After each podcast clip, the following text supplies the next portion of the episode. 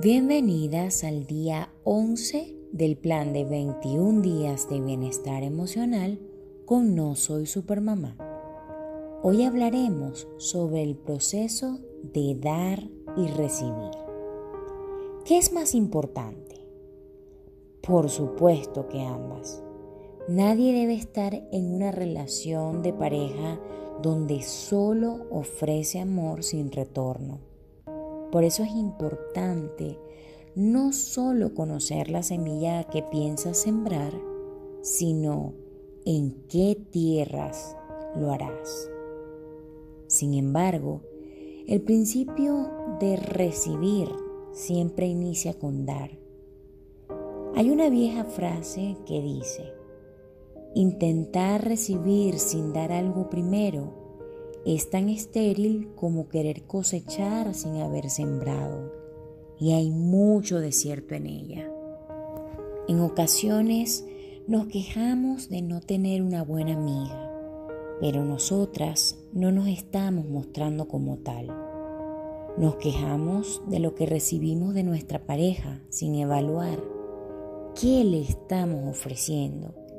Si nuestro trato es hiriente, ofensivo.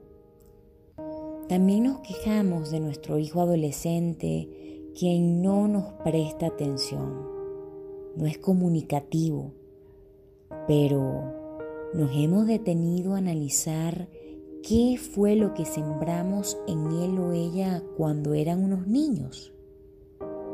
Le prestábamos atención. Éramos nosotros comunicativos.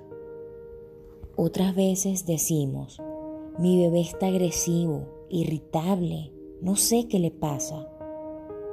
Pero hemos analizado lo que le estamos ofreciendo. Es posible que no estés recibiendo lo que desees y es hora de dejar de quejarte y empezar a accionar.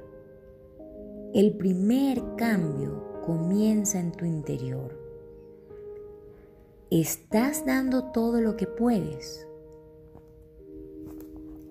¿Estás dando realmente todo lo que puedes? Mientras más das, más recibes. Si amas a otros, serás amada. Si ayudas a otros, serás ayudada.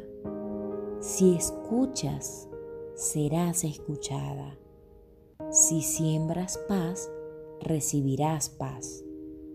Nadie siembra tomates y recibe plátanos. Te invito a repetir conmigo la frase de hoy.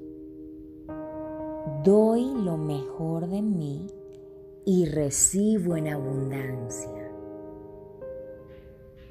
Vamos, dilo con una sonrisa. Doy lo mejor de mí y recibo en abundancia.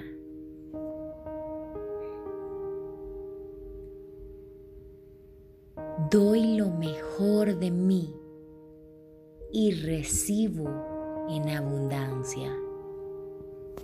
Te envío un fuerte abrazo y te deseo el mejor de los días.